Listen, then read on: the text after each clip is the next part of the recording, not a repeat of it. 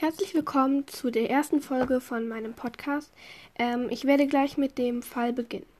In diesem Fall geht es um die spanisch-mexikanische Doppelmörderin Goitzagi Estibalit Carranza Zabala. Sorry, wenn ich es falsch ausgesprochen habe. Die zu meinem Glück vor allem aber nur Esti genannt wurde. Sie wurde am 6. September 1978 in Mexiko geboren, kam aber bereits im Alter von fünf Jahren mit ihrer Familie nach Spanien und wuchs in der katalanischen Stadt Barcelona auf. Ihr Vater war ein bekannter Autor, der immer regierungskritische Texte verfasst hat, und das hat der mexikanischen Regierung dann irgendwann nicht mehr gefallen, weshalb sie dann auch nach Spanien zogen. Über die Beziehung von Esti und ihrer Mutter weiß man nicht viel, die hat wohl keine so große Rolle gespielt. Ähm, zu ihrer Beziehung zum Vater sagte Esti selber, wir durften nicht auffallen, wir durften nicht existieren. Das war so das Gefühl, was sie von ihrem Vater vermittelt bekommen hat. Ähm, sie und ihre Mutter haben alles getan, was der Vater wollte, und damit ist Esti dann aufgewachsen.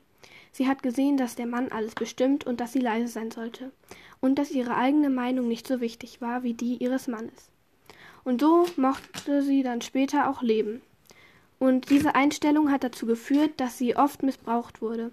Sie sagt später auch, dass auch ihren fehlenden Selbstschutz herausgekommen ist. Auch was ihre spätere Lebensplanung angeht, richtet sie sich ganz nach ihrem Vater.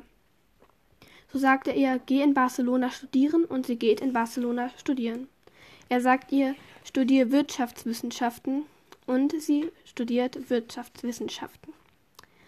Später kommt sie dann mit einem Mann zusammen, der ihr nach fünf Jahren auch einen Antrag macht, aber ähm, dann macht er ohne Grund Schluss und meint dann, dass er die ganze Zeit schon wollte, dass sie nur Freunde sind.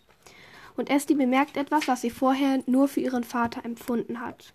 Und zwar das und zwar sind das Mordfantasien. Die hatte sie vorher nur als Kind, wenn ihr Vater sie mal wieder zur Unterwürfigkeit gedrängt hat. Und damit beende ich den ersten Teil der Geschichte. Ähm, der nächste Teil kommt in ungefähr einer halben Stunde oder länger hoch. Also den lade ich dann hoch. Und ja, bis dann.